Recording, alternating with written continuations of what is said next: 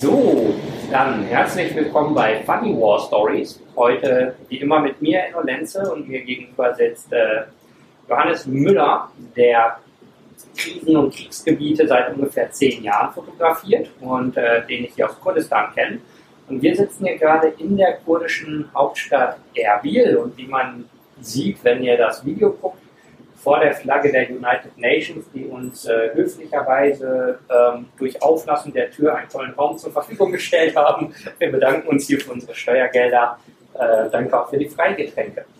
Ähm, so, Johannes, ähm, bevor wir sozusagen in die Details gehen, du, äh, du machst ja ein bisschen ähnlich wie ich, wenn ich es verstanden habe, das. Du bist nicht hauptberuflich Kriegsberichterstatter oder so, sondern aus Interesse oder wie man es auch immer nennen will äh, wie, wie hat das bei dir angefangen? Warum standst du auf einmal mit einer Kamera im Kriegsgebiet und warum bist du wiedergekommen?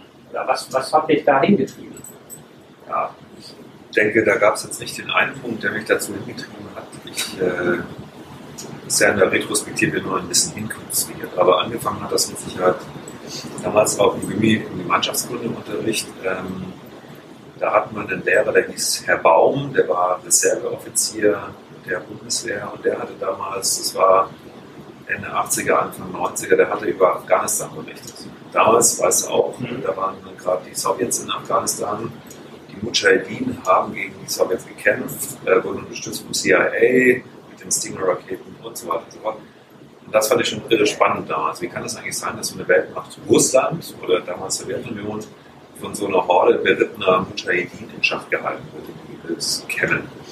Und da habe ich dann mal angefangen, mich da ein bisschen mehr reinzulesen. Und dann kam auch der zweite und dritte Golfkrieg. Also über meine, leider muss man sagen, über meine ganze Schulzeit haben uns da irgendwie globale Kriege oder, oder geopolitische Konflikte da begleitet. Und mich hat das schon irgendwo interessiert, was macht das mit Menschen vor Ort, was sind das für Leute, die hier überhaupt wohnen.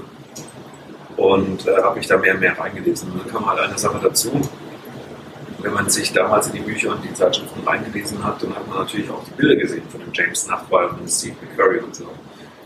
Ähm, und dann fand ich auf einmal viel spannender, wer ist denn der Typ hinter der Kamera? Also welcher Fotograf ist so bescheuert und geht in so ein Gebiet rein, bringt sich da in Gefahr, um dann halt irgendwie eine Story zu erzählen. Damals gab es noch das Live-Magazin, das kennst du auch noch, glaube ich. Und das hat mich so fasziniert, dass irgendwann mal, ich habe nebenher immer schon ein bisschen geknipst, aber wirklich immer schlecht, aber irgendwann war dann der Punkt angekommen, und das war erst, als ich so Anfang 30 war, da dachte ich, ich muss das auch irgendwann machen. Da wurde dann die Neugier und das Interesse an diesen Kriegsberichterstattern, wie du es bist, mhm. den Fotografen im Hintergrund oder daneben so groß, dass ich gesagt habe, ich muss das jetzt eigentlich mal tun. Das war dann so vor ungefähr zehn Jahren und dann ging das Ganze los. Und was war deine erste Gegend? Ja, äh, ich habe dann gleich für Fortgeschrittene gebucht, äh, nämlich in Afghanistan. Damals, 2010, mhm. äh, war so dann die Phase, da ist das ganz schön gekippt, weil nämlich das erste Mal die Bundeswehr auch unter Beschuss kam. Äh, der Taliban ähm, sind angesprengt worden. Dachte, naja gut, die Bundeswehr wäre jetzt vor Ort. Ich als Deutscher kann mich da mal bewerben. Und dann habe ich das gemacht online auf der Webseite. Kannst ja kannst du eine einfache Frage, kann ja jeder sich da irgendwie anmelden und sagen, Mensch, ich würde da gerne dies und das und dort machen. Ähm, habe aber ehrlich gesagt gar nicht so richtig dran geglaubt, dass die sich überhaupt bei mir melden, weil ich bin nicht bei der DPA, ich bin nicht AP, ich bin irgendwie kein professioneller Fotograf, ich arbeite ja nebenher was ganz anderes. Und habe denen einfach geschrieben, was ich gerne machen würde. Und ähm, dann haben sie sich tatsächlich gemeldet und zwar drei Tage lang haben gesagt, Mensch, das finden wir super, Müller. Ähm, was haben sie denn genau? Mein Konzept damals, und ich glaube, das war, das war gar nicht weit genug gedacht von mir, aber hat dann so einen Glückstreffer gegeben. Ähm, ich wollte im Prinzip gute Nachrichten vom Hindukusch berichten. Ja, weil ich gesagt habe, damals fing das so an, auch in Deutschland zu kippen. Alle haben gesagt, Mensch, die Afghanen sind alles Terroristen, alles Extremisten, die ist Also weiß ja faktisch jeder, dass das Schwachsinn ist. Ja. Ne? Aber gefühlt hast du natürlich, oh, ich komme aus Afghanistan, mhm. Vorsicht. Und ähm, dachte, wie wäre es denn, wenn man mal versucht, neben diesen ganzen Schreckensmeldungen, die man natürlich nicht ausblenden kann, ist ja nicht naiv. Aber was, ist, was macht es mit den Leuten vor Ort? Gibt es ja nicht irgendwie positive Signale oder hoffnungsvolle Signale, dass der ganze Einsatz der Bundesregierung, der Bundeswehr dort auch irgendwie Früchte trägt? Und ich glaube, da habe ich genau ins Schwarze getroffen, weil es gab tatsächlich nur 100% negative Berichterstattung aus Afghanistan. Ich sage jetzt nicht, dass das komplett falsch ist, aber es verzerrt halt auch das Bild. Und das 112-Führungskommando in Potsdam damals fand das auch eine gute Idee. Die haben aber niemanden von den großen Blättern dafür gefunden können. Die sagen, wir können auch mal berichten, was gut läuft. Und natürlich ähm, kann das auch dazu führen, dass Leute sagen, ja, aber es läuft ja nicht gut, da ist ja immer noch Krieg. Mhm. Ich habe für beide Seiten gewisse, gewisse Sympathien, aber ich wollte da ein bisschen auf das Positive fokussieren. Fanden sie gut und dann ging das los. Der ganze Bewerbungsprozess bei der NATO und da kannst du dir vorstellen, das ist natürlich keine Sache, die man mal an den Beteiligten abarbeitet, ähm, sondern hat drei Monate gedauert mit den ganzen Formularen von, von ich habe keine Versicherung für so ein Land, deine ähm, Reiserücktrittsversicherung, deine Auslandskrankenversicherung, die zahlt natürlich nicht im Krisengebiet, das wusste ich nicht. Mhm. Die habe ich noch ausgedacht, als ich angerufen habe. Äh, wo fliegen sie denn hin? Afghanistan. Achso, ja, nee, dann eher nicht. also was machst du da? Ja. Früher gab es auch nicht diese typischen Journalistenversicherungen, sondern ich habe halt ein Treuhandkonto eingerichtet für meinen besten Freund, falls was passiert. Ähm, da waren dann 20.000 Euro drauf und ich gesagt, wenn irgendwas ist, dann reicht es zumindest mal, um den Müller wieder rauszufliegen dann muss man hier halt gucken, was weitergeht. Und all diese Detailfragen, mit denen man sich ja 0,0 befasst, wenn man so romantisch verklärt ist, wie das Leben eines Kriegsberichterstatters oder Kriegsfotografen so ist, äh, da fing dann der Spaß erst so richtig an. Fällt mir ein, ich glaube, ich habe mich um den ganzen Kram noch nie gekümmert. Nun. In deinem Fall hätte mich das jetzt auch gewundert. Denke mal, irgendwer fliegt mich schon zurück. Ja. Irgendwer erbarmt sich und packt mich in die nächste Maschine. Ja, die, ersten, die, die Erstversorgung, also man muss dazu sagen, das war ja damals jetzt nicht so auf eigene Faust, sondern embedded. Und da dachte ich ursprünglich auch, das ist ja kein Problem. Und ich sage, nee, also im Gefecht oder auf dem Feld, wenn du angeschossen wirst oder irgendwas ist, äh, dann ist natürlich die Erstversorgung äh, erstmal die Venen abbinden oder, oder mal den Kopf wieder draufhalten. Mhm. Das ist sichergestellt. Aber dann bist du dann in einer, irgendeiner Forward Operation Base oder einem Outpost und dann musst du dann nach Kabul zurück. Das ist schon so schwierig. Du kriegst vielleicht mit Medical Kit dann. Du kriegst ja meistens, wenn überhaupt noch was von dir übrig ist, und so ein Flieger vom ADAC oder das ist ja gar nicht so günstig. Ja. Guter Punkt. Denk doch mal drüber nach, ich glaube, wenn ich meine Versicherung anrufe, muss ich das aufnehmen. Ob sie mich auslachen oder auflegen oder so. Das wäre eigentlich mal ein geiler Feldversuch. Also. Meinst du es denn ernst mit Consumer Centricity oder genau. nicht? ja. ja, so war das. Und äh, zum Equipment. Also äh, ich erinnere mich, wie ich das erste Mal nach Kurdistan, also als ich das erste Mal hier war, war ja nur Party und Ferien, aber als ich dann hier das erste Mal an die Front gefahren bin, musste ich mich ja zwangsläufig mit schussigem Westen und so einem Kram erstmal befassen, was ich vor allem dem auch nicht besonders gemacht habe. Wie, wie bist du, also wie hast du Kamera und Sicherheitsequipment oder alles mögliche ausgesucht? Oder wie, warum hast du das einen Koffer, was für einen Koffer hast du? Gut, also die, die Kamera-Seite, die habe da habe ich einfach das mitgenommen, was ich damals hatte. Das war, das war mein altes Schlachtposten, der Nikon D700, eine der ersten Vollformat-Digitalkameras, aber mit richtig Performance. Habe ich immer noch, tut immer noch. Das sagen ist ja auch heute noch eine solide Kamera. Ja.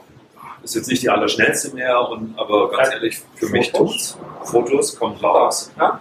Ähm, meine Objektive hatte ich auch. Das äh, Lichtstark ist dann okay.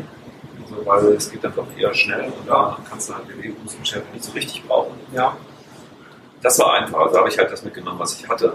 Ähm, was ein bisschen schwieriger war, war tatsächlich die Schutzausrüstung, weil in diesen, ich glaube, 56 Seiten äh, vom PAO, also Public Affairs Officer, ähm, in Kabul kam dann so eine Liste, was ich alles umzubringen habe und neben Sonnencreme und Insektenschutz ist krank, der kriegt sich doch tatsächlich selber auf die Reihe, hieß es ja auch adäquate Schutzausrüstung. Also, was ist denn adäquat?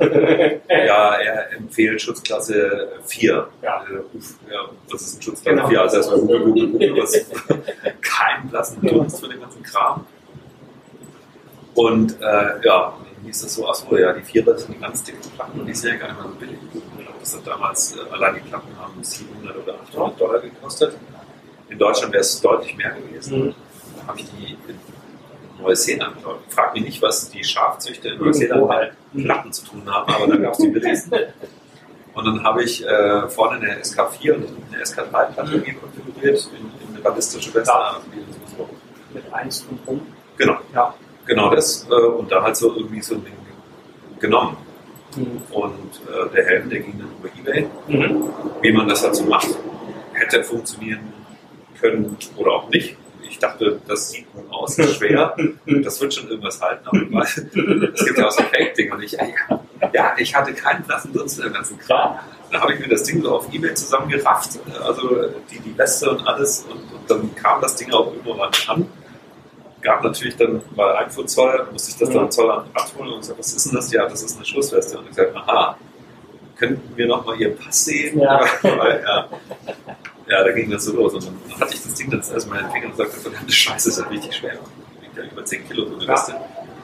Dann noch der Helm und dann dachte ich, wie wird denn das jetzt so bei Größenordnung 35 bis 40 Grad Außentemperatur? war dann eher 45 bis 50 damals in, in Afghanistan und dann mit so 15 Kilogramm Schutzausrüstung und dann nochmal 15 Kilogramm Kamera. Ich sagte, das kann ja, das kann ja mal was werden. Machst mal ein bisschen Sport vorher. Mhm. Und äh, so ging das mit der Schutzkleidung. Und dann war ich vor Ort und dann sagte mir der deutsche Presseoffizier, warum hast du denn Schussweste mitgenommen? Wir haben doch alles nicht. Sage, ja, danke fürs Gespräch. Die 1000 Euro und den ganzen Kram für alles hätte ich auch anders ausgeben können. Naja, es ist halt, weiß, wie es in so ja. Theatern da abläuft oder Kommentierte, wie so alles, das ist alles irgendwie, alles ist geplant und doch nicht. Hast du die gleiche Weste immer noch? Ist das die, die du jetzt hier mit hast? Ja. Ja. Genau, die habe ich immer noch hier mit. Äh, gut, jetzt haben wir sie nicht gebraucht dieses Mal. Ist ja gut. Ja, keiner ja auch schon, unsere Arbeitshypothese ist ja nur ein gelangweilter Peschmerga ist ein guter Peschmerga. Genau. Dann schauen wir mal, wie lange das noch vorhält. Ähm, die habe ich immer noch, so dass ich so langsam mal nachdenken muss. Mhm. Ich habe nur mal gelesen, die Platten zersetzen sich über die Zeit oder werden porös oder was. Jetzt, äh, also ich jetzt nicht unbedingt drauf schießen, aber wir hatten ja neulich die Gelegenheit gehabt. Ja, ich mach mal ja und dann ist halt kaputt. Dann ist halt durch. Also dann ist klar, was da drin ist. Ja. ja. Ja, ich kenne, also bei mir ist ja eh, da sind ein paar verloren und kaputt gegangen. Ich glaube, ich habe den vierten Satz inzwischen. Und ich habe inzwischen, weil ich ja ab und zu das Glück hatte, dass irgendwelche äh, gut besonnenen, befreundeten Nationen mir einfach eine Weste gegeben haben, die sie ausgemustert haben, also Schwein gehabt, habe ich inzwischen drei Sätze, ähm, Klasse 3 bis Klasse 4. Und ich habe halt immer jetzt normalerweise Klasse 1 Weste mit Klasse 4 Standalone-Platten drüber. Ja. Also wiegt noch mal ein Kilo mehr, aber ich denke, zu viel Schutz kann man gar nicht haben. Nee. Im, Zweifel, Im Zweifel reicht das dann auch. Ähm, aber gut, das heißt, bist nie getroffen worden oder nie in die Weste, das ist ja schon mal gut. Der Rest ist dran, außerhalb der Weste wahrscheinlich auch nicht. Also ja. zumindest. Helm hat mal einen Schrapnell abgedrückt, das ist das Einzige. Ah, wohin? Ja, hier an der Schläfe. Mhm. Ich habe keinen Helm auf, deswegen siehst du es nicht. Ja. Aber das, das, war, das, das war 2012 in Afghanistan mit den, mit den Amerikanern. Es ging um eine gezielte IED-Sprengung und mhm da war es halt nicht eine, sondern drei und dann war es dann ein bisschen mehr Schrapnell als gedacht.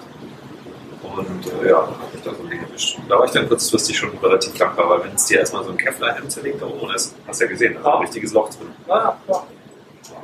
Hatten das bei einer, das war nicht, nicht direkt eine IED, da war ein ja, quasi ver, verbombtes Auto in einer Garage bei Tranakin. Äh, also eine Sprengfalle im Auto in einer Garage in einem verlassenen Dorf. Und wir haben mal gesagt, da sind komische Schnüre und äh, so was die Peschmerga hier ja oft gemacht haben, wenn niemand direkt ist, der gefährdet ist, einfach eine Granate reinschmeißen oder mit einer RPG drauf schießen und das Ding zünden. Weil die sagen, hey, aus Distanz zünden, im Zweifel geht viel kaputt, aber keiner ist tot.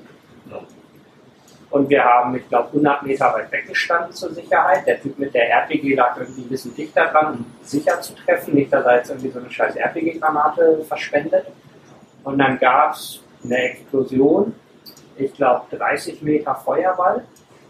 Ähm, mir hat es fast die Kleidung weggerissen und ich dachte, oh, ich habe mir sowas kleiner vorgestellt. Dann flogen Steine und ein Reifen an uns vorbei. Und als sich der Staub legte, waren vier Häuser weg. Oh. Da haben die gesagt, oh, das war mehr als wir dachten. Seitdem bin ich immer so einen halben Kilometer weggegangen. gar nicht mal so geil, so eine Druckwelle. Ne? Und ich dachte erst, das wird schon normal sein. Ja. Ne? Die wissen ja, was sie tun. Die wissen ja, dass bei den Mad Max ja auch immer nicht Ja. bei diesen DPI-Ds, ob da jetzt 500 oder 1000 Kilogramm hinten auf der Ladefläche sind und das macht tatsächlich einen ganz gehörigen Unterschied. Das hatte ich auch gesehen. Die haben einmal, ich glaube, das war kein Milan, das war ein 84 oder so. Da haben sie, halt- also da kam so ein vermietetes IS-Auto weit weg angefahren. Und ein Team, was nicht da dran war, hat den abgeschossen. Wir haben halt den Feuerball und den Knall gesehen, klar. Und dann, was, was ich so krass fand, was bei mir so hängen geblieben ist, wie dann über diesen Geröllwüstenboden, wenn man es nennen will, diese Druckwelle wandert. Du siehst sie. Ja, man sieht die auf sich zukommen und das ist ja, das ist ja echt nicht wild. Also wir waren bestimmt einen Kilometer oder so weg. Also wirklich Ja. sicher weit weg. Aber man sieht, es kommt einem vor wie so eine Atombombe. Also so, der, der pilzt hoch und dann sieht man so drumherum, wie der Wüstenboden sich einmal umrollt. Äh, und dann bei uns kam halt noch so ein Luftdruck an oder so. Das Ja. war dann nicht so wild. Aber ich habe auch gedacht, uh, also wie weit das überhaupt wandert, so eine Druckwelle. Ja, ist überraschend. Das ist ganz krass. Wir hatten 2016, das war dann kurz nach Beginn der Mosul-Offensive, war ich auch mit dem Peschmerga kurz vor Moskau gestanden und wir waren direkt an der Frontlinie. Da ist nichts passiert. Und dann sind wir our Second Line of Defense gefahren, um dann nochmal so ein kurzes Gespräch mit dem äh, äh, Kommandeur zu führen. Ähm, und dann ist da, dann steigen wir aus aus unserem Jeep und auf einmal schlägt ein 120er Motor ein. Wir waren keine 10 Meter weg davon. Also eigentlich Hm, tot. tot. Ja. Und, Und und zwar sicher tot. ja, und in Teilen. Ja. Und, und dann irgendwie so nach ein paar Sekunden gesagt, ich bin ja noch da. Gott, hallo? Hallo, hallo. Und dann war das, das, das war eigentlich im Nachhinein fast lustig, aber so eine Do-it-yourself-Eigenproduktion vom IS, der liest ja die Mörder Ja. auch selber.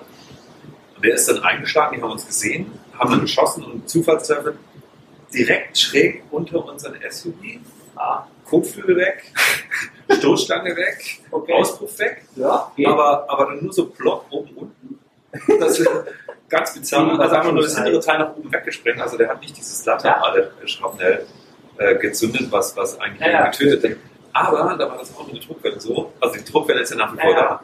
Das ist so ein blödes Gefühl, dass es wie einer deinen, deinen Magenkram nach oben einen Meter Ja. fallen lässt. ja. Ja. Und Aber- die Zähne wackeln, so fühlt sich das immer an. Ist halt ganz bizarr. Und, aber es ist nichts passiert. Also der eine, der, der kniete da beim Armgebet, hat dann die ganze Suppe da ins Gesicht gekriegt, dachte, was zum Geil. Inshallah. Ja, genau. Und wir hatten alle so ein bisschen blutige Ohren, und sind ein bisschen im Kreis gelaufen, aber, aber ansonsten ist also echt Glück gehabt. Aber diese, diese, diese Druckwelle, die sind schon genau. Ja.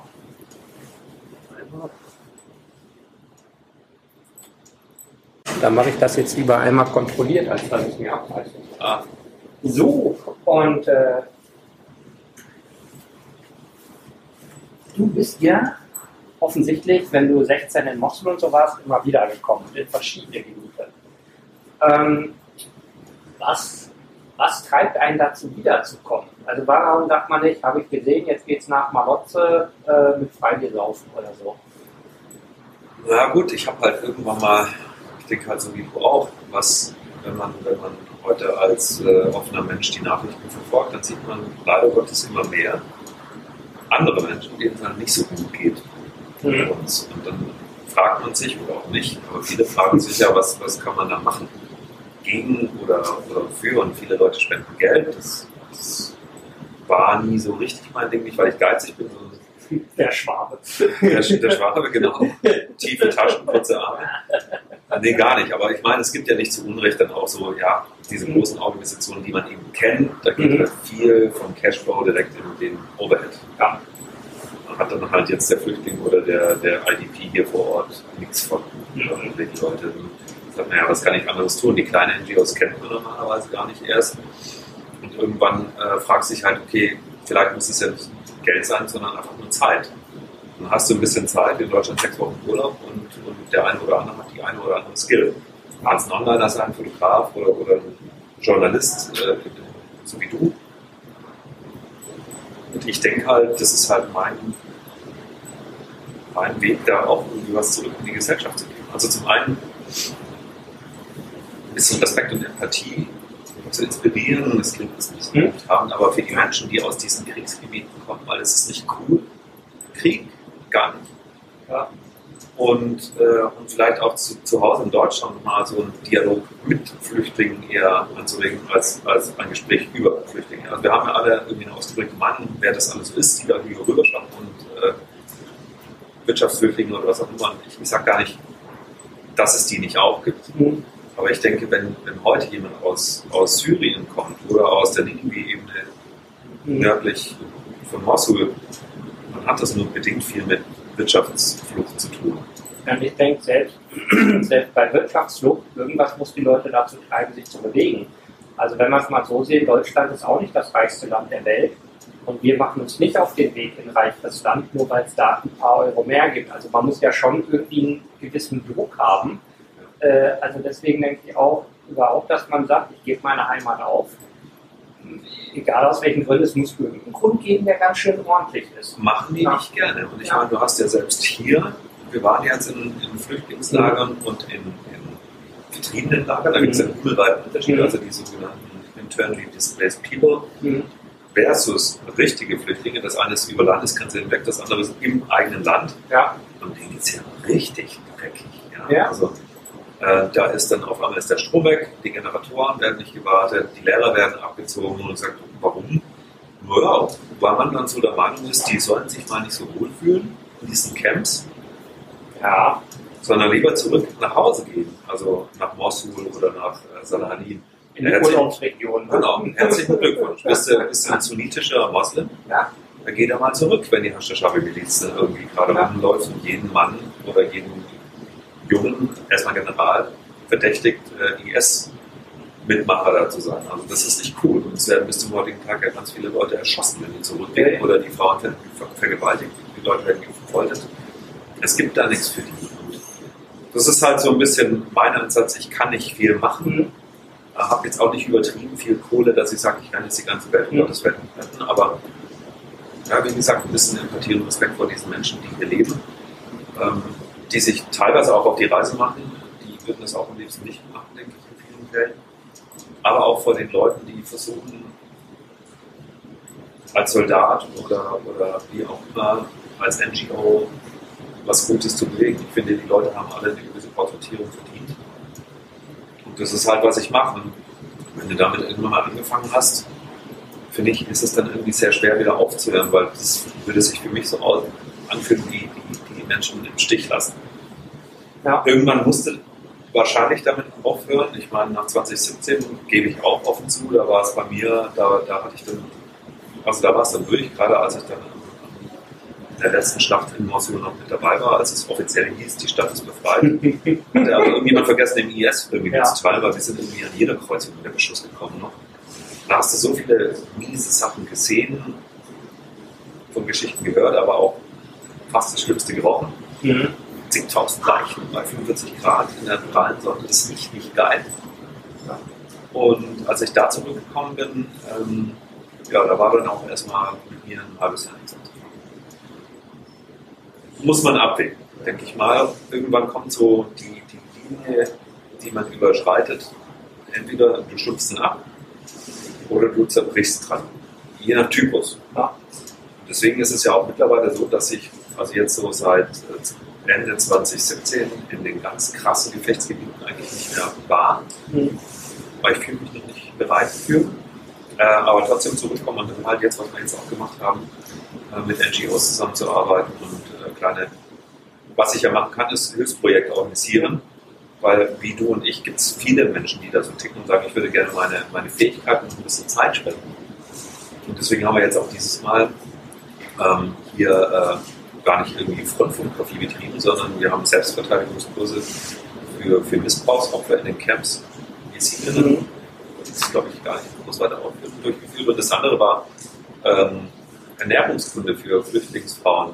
Das, das klingt banal, aber, aber denen einfach ein bisschen wieder was zu tun zu geben und vielleicht auch ein bisschen auf die Gesundheit zu achten, das ist, das ist schon ultra wichtig. Und auch das ist ein Weg, wo man wieder was zurückgeben kann. Jetzt kann ich Selbstverteidigung nicht selber, ich kann auch kann kochen, aber ich glaube, ich habe nicht die theoretischen Kenntnisse von, äh, von Ökotrophologie. Ja. Aber was ich machen kann, ist halt, weil ich zig Leute kenne, ich kann A mit B und 3 und 4 verknüpfen. Ja. Und das war jetzt das erste Mal, dass wir das so gemacht haben und kam super an und ich freue mich jetzt schon wieder. Und wenn du dann mit den Leuten zu Hause redest, also davor oder danach oder zwischendrin, ich habe gemerkt, dass je nachdem, in was für einem Umfeld man sich bewegt und so, total verschiedene Fragen kommen, aber mir scheint, dass aus dem gleichen Umfeld immer die gleichen Fragen kommen. Also David, den wir ja hierbei haben, dem wird die ganze Zeit gesagt, explodiert da nicht alles, schießen da nicht alle. Mir wird immer gesagt, friss nicht so viel Schokolade. Also so bei der gleichen Situation. Also mein Umfeld ist da irgendwie ähm, resistenter inzwischen, die haben sich dran gewöhnt, bei David noch nicht. Was sind bei dir so die gängigen Sachen oder Fragen oder wenn du dann zu Hause mit Freunden sitzt oder zur Arbeit kommst, was, was kommt da immer wieder? Na gut, ich glaube, dass, also die erste Frage ist immer, Mensch, ist es da nicht gefährlich? Mhm. Da gibt es dann beliebig viele Antworten, ja. äh, je nachdem, wo du bist. Ich denke mal, auf die leichte Schulter sollte man das nie, nie, nie nehmen, auch wenn es sich super sicher anfühlt, wie jetzt im Moment. Immer ja. aufpassen. Die zweite ist, hast du keine Angst? Doch. Und wie? Und alle drumherum auch. Und alle drumherum auch. Also ich bin definitiv nicht der, mir doch alles wurscht. Mhm. Und ähm, dann natürlich, das ist so eine halb Frage, halb Verdachtsmoment, bist du nicht einfach nur ein ausgeprägter Adrenalin-Junkie. Findest du es nicht geil? Findest du es nicht geil? Ich sag, naja, nee. Also Krieg hat nichts Geiles. Also das ist, das ist ja. überhaupt nicht geil. Und auch unter Beschuss zu kommen äh, und diese ganzen Sachen, ich meine, erzähle ich, das, das hat nichts Heroisches, nichts Tolles, sondern kackst dir in die Hose. Äh, ich bin früher Motorradrennen gefahren, sonst macht Motorradrennen, Fallschirmspringen, da hast du genug Adrenalin. Da gibt es genügend andere Dinge. Noch berechenbarer als hier. Ja. Und, und ich weiß nicht, wie es dir geht, aber du hast natürlich immer diese, diese Situation, da ist der Körper voller Adrenalin. Also gerade wenn es dann halt anfängt zu knallen und dann irgendwie die Kadenz immer schneller wird. Mhm. Also da rutscht einem schon das Herz, an mir zumindest in die Hose. Ja. und irgendwann komme komm ich aus der Nummer wieder raus. Ich meine, da denkst du ja in der Situation nicht drüber nach. Nee, nachher. Da hast du deine Kamera, sondern nachher und denkst, was hätte alles schief gehen können. Und dann wird die Liste relativ lang. Ja. Und, und du bist ja voller Adrenalin. Aber mir geht es immer so, dann komme ich dann irgendwann zurück und dann beruhigt sich das irgendwie wieder. Und wenn dann der Körper anfängt, das Adrenalin abzubauen, äh, mhm. ich, für mich ist das wie ein Kater. Mir wird schlecht, ich werde ja. zittrig, mir wird kalt und heiß, also wie so eine Krippe. Ja. Also ganz cool ist das nicht. Nö, da denke ich auch, da gibt es lustigere Sachen. Wenn man nur auf Adrenalin steht, dann, ja. keine Ahnung, stell dich auf die Gleise, bis der Zug kommt oder irgendwas. Ja. Das kannst du vor der Haustür machen. Plus, es ist ja auch nicht so, dass du dann als Kriegsfotograf da irgendwo hinfliegst und bist, okay, bist jetzt eine Woche da und dann bist du hier eine Woche gefecht. Mhm. Also das meiste ist ja Hurry, Hurry and Wait. Mhm. Also im Auto sitzen, Tee trinken, mhm. mit den Kommandeuren, mit den Generälen und, und irgendwann entlädt sich das alles und dann wünschst du dir, oh Scheiße, hätte sich das mal lieber nicht entladen. Ja. Aber ansonsten ist es ja wahnsinnig viel Langeweile. Es ja. gibt ja dieses amerikanische Sprichwort, War is boring until it's not. Ja. Es, es sagt alles aus, finde ich. Ja. Und also wie gesagt, ich, ich finde das nicht geil. Ich weiß noch, die erste Situation, äh, die für mich wirklich dann im, im Nachhinein auch, auch äh, bedrohlich war, da waren wir in, in Sharana, das ist ein kleiner Ort in der Paktika-Provinz in mhm. Afghanistan. Also in Afghanistan flach und dann kommt da eine Gebirge und da ist Pakistan. Mhm. Dann kommen ja die ganzen Seasonal Fighter rüber. Ja. So, und dann waren wir da, da war ich damals mit der US Army mit einem Platoon im Bett, das heißt, die nehmen einen raus, mich rein. Mhm. Und ich habe da gerade so ein Interview mit einem, das habe ich sogar mit der GoPro aufgenommen, mhm. äh, Interview mit so einem Typen, der hat dann aus Lehm und irgendwie nichts, hat er irgendwie so kleine Häuschen gebaut. Und zwar für die Familien von Leuten, die Krankenhaus sind, mhm. über die Straße. Mhm. Fand ich ganz irre, weil der Typ sah ungefähr aus wie 120 war, aber mhm. drei Jahre jünger als ich. Ja, das ist halt, ja, das ist schon Klima und diese, diese, diese Härte des Lebens dort. Und interviewt und so und auf einmal kommt so ein Straßenpolizist drüber und redet mit meinem Übersetzer, der beschreibenderweise AK, AK mhm. genannt wurde. Mhm. Und ich frage so, was, was los? Und sagt, ja, ist wohl hier ein Suicide Bomber who wants to, you know, blow up. War aber völlig entspannt, weil ich gesagt, äh, okay, können wir noch drei Fragen stellen, macht dann so weiter und so, Moment, hier? Ja, ja, hier. So, okay, dann gehen wir ja vielleicht mal lieber. Und dann kamen aber schon die, die Amerikaner an und haben gesagt, jetzt ab ins MRAP, mhm. also dieses minengeschützte ja. Fahrzeug und hier aber, und dann sind die da mit 80 Sachen aus diesem Auto rausgeblasen. Mhm. Ich weiß nicht, wie viele Enten und Ziegen die da bei ja. mitgenommen haben, aber da war dann keine Diskussion, rein und raus. Ja. Und da weiß ich noch, da kam man dann abends in der FOB, also in der Forward Operation Base, an ich habe echt den halben Abend gekotzt. Mir war so schlecht. dieses Gefühl, da ist jemand, der hat das augenscheinlich auf dich Mhm. abgesehen, der will dich in die Luft springen. Und ich kannte den Typen ja nicht. Also ich habe dem ja nichts getan. Und ich bin ja eigentlich ein netter Kerl. Und trotzdem wollte er den Journalisten und die amerikanischen Soldaten töten. Was treibt Leute dazu? Da muss man sich natürlich die nächste Frage, was treibt dich dazu, zu sagen, okay, mein Leben ist jetzt weniger wert als der Umstand, dass ich hier arbeite mit dem Todreisen. Das, das ist dann die ganzen Gedankenketten, die da losgehen. Das, das hört dann auch immer auf. Und das war so ein Moment, fand ich überhaupt nicht geil. Ja, Also null geil. ja. Das denke ich auch immer, wenn man, also ich glaube, sehr, sehr viele Menschen sind im Leben nicht aus der EU rausgekommen. Ich würde mich interessieren, wie viel Prozent wohl von EU-Bewohnern die EU verlassen haben. Ich meine, selbst wenn aus noch Alle Engländer? Ja, wahrscheinlich. Und selbst wenn man, wenn man nur Europa nimmt, aber da sagen wir nicht die EU-Länder, sondern die schlechtesten Europaländer. Da ist man zumindest schon mal deutlich unter unserem sozialen Standard. Alleine das mal gesehen zu haben, glaube ich, würde das Bild verschieben, ich mit diesem, ist das nicht geil da? Nee, der Großteil der Welt ist ziemlich scheiße, würde ich sagen. Wir sitzen so im goldenen Turm oben und sagen, oh, guck mal, auf meinem goldenen Wasserhahn ist schon wieder ein Fingerabdruck. Ist mein Leben nicht scheiße?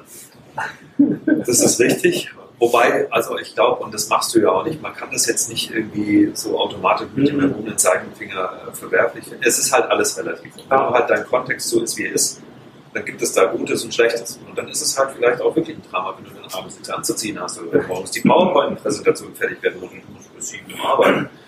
Ich möchte das gar nicht verurteilen, um Gottes Willen.